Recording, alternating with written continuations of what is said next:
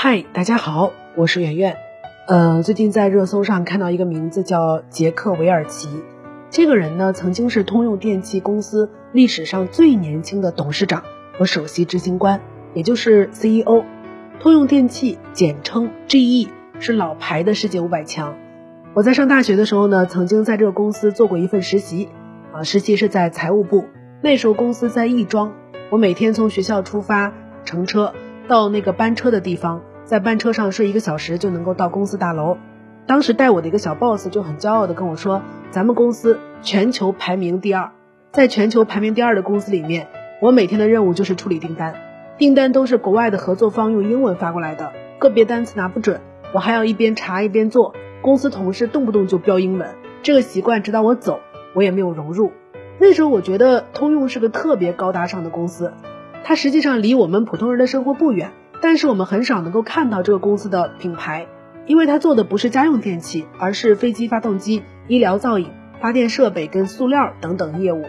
在杰克韦尔奇掌门通用的时候呢，这家公司已经非常庞大了，因为大很臃肿，在全球的竞争当中走下坡路。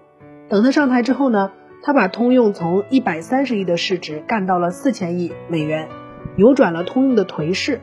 他被称作全球最厉害的职业经理人，因此还出版过。几本商业管理的书籍，比如说《赢》，那这本书呢，我在读书会讲过，分享几个最有感触的点。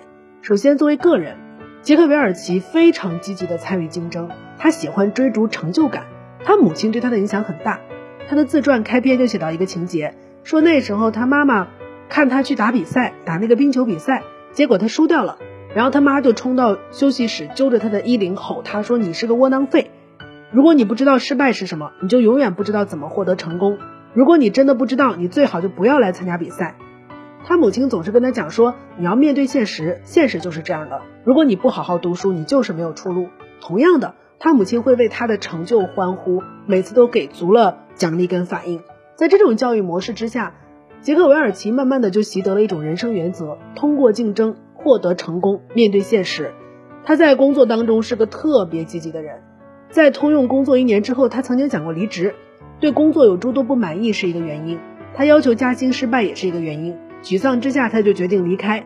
这时候，他上司的上司就约他吃饭，特别恳切的挽留他。为什么这个上司会注意到他这个人呢？因为他特别擅长通过自我表现脱颖而出。每次在这个业务总结会上，他总是能够提出一些超出预期的看法。作为一名初级工程师，他还给这个上司写过一份详细的成本报告。这个报告里面写了本公司产品性质的分析，还给出了世界上主要的其他的竞争对手的成本比较。你想，作为一个技术研发人员，关心市场问题，真的非常令人惊喜。韦尔奇就总结出一个原则：如果你想要做到脱颖而出，就不能只是回答问题。什么意思？如果上司老板提出了问题，你只给了答案，就很难引起他的注意。实际上，这个上司在脑海当中已经有了答案，他只是想要得到再次的确认。为了显示与众不同，你应该回答的这个答案比他提出的问题更广泛一些。所以每次回答老板问题的时候，韦尔奇他给出的不仅仅是答案，还有意料之外的新鲜的观点。这个人真的是一个善于表现、喜欢竞争的人。他当时从通用离职，其中还有一个原因就是他发现他自己跟其他的几位员工的薪资是一样的，并没有被特别的认可跟对待。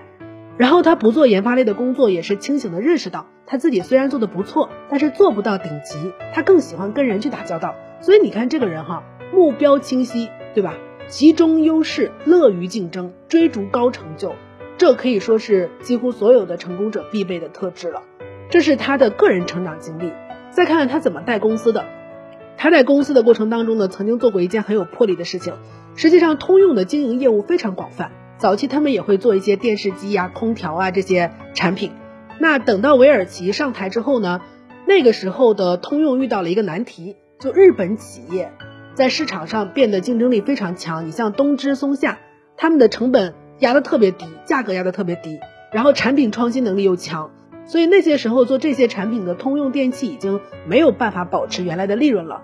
那这时候杰克韦尔奇是怎么干的？这就是为什么我们到现在。都没有见过通用他们家产的电视机、空调的原因，就是杰克韦尔奇把这些业务全部都卖掉了。他认为说，公司应该保留一些更赚钱的业务，保留一些高利润的业务，然后远离大众化的行业。但是当他把这个业务线分离出去之后，把这些大众的像电视机呀、空调啊这些产业卖掉之后，啊，其实当时是遭到了非常多美国人的反对的。大家都觉得他向日本商品低头了，破坏了美国偶像的那种形象啊，什么都是美国最好，这次怎么美国不行了呢？所以那时候大家对他各种嘲讽。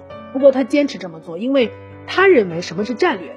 战略就是不管你生意多大，你的资金多么雄厚，你不能够满足所有人的需求，所以你必须要做出选择。他认为说我们要做，就在每个业务领域都做成数一数二的领导者。然后呢，没有做到，OK，那就休整出售。不得不说，通用的转危为安跟这种聚焦的战略是分不开的。这是他在这个公司战略上做出的选择。再看他怎么管理团队的，这个人呢是区别考评制度的狂热拥护者。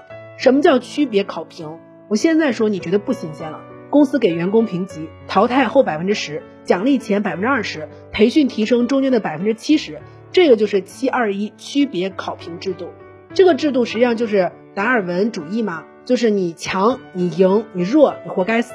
我们现在已经很习惯这样的考评制度了，但是韦尔奇上台的时候，这个制度不是那么流行。这个制度颁布之后，引起了全公司的大争议。但是韦尔奇也坚持这么做，他认为说。你作为一个职业经理人，你的任务之一就是去辨别员工的能力。如果这个人杰出的话，你应该给他更多的公司的资源，然后淘汰那些表现不好的人。这样的话才能够换取公司层面的赢面。如果对每个人都平均的分配公司资源，才是对资源的浪费。这个跟他妈妈小时候对待他的策略很像哈，就你赢了欢呼啊，你输了不好意思啊。所以韦尔奇在管理团队的时候非常的狠和准。啊，他绝对不是一个喜欢中庸之道的人。我在总结他的经历的时候，提炼出三个词，一个叫聚焦，他不相信那种平均分配的效率，他对员工区别考评，他在公司战略上也能够学会集中。第二个词呢叫竞争，他自己很喜欢置身于有竞争的环境当中。他去通用的时候特别开心，因为他觉得通用有世界上最聪明、最具创造力的人。啊，他的管理制度也让公司的员工之间充满了竞争。最后一个词呢就是热爱。他在谈到自己工作的时候，会感觉到有一股兴奋。他说：“最理想的工作，你应该是热爱它的，至少是热爱其中的某些部分。那些部分让你想到就会有兴奋感，其实这种兴奋就会造就更好的表现。”《赢》这本书当中有一句话说：“找到一份好工作，以后的人生不再是劳作。如果你找到的工作不是一份适合你的、你喜欢的好工作的话，那么你这辈子工作跟坐监狱差不多，对吧？”跟被劳改的那些犯人差不多，所以一定要寻到自己的热爱。韦尔奇在书的结尾处说：“如果真有希望上天堂的话，也不要太早发生，因为我还有太多的事情要做。”这是一个留恋人间、喜欢生活的人。他去世的年龄是八十四岁，八十四岁对他不知道算不算太早，但是他活得真。更多文章可以关注我们的公号“逆流而上”，流就是刘媛媛的刘。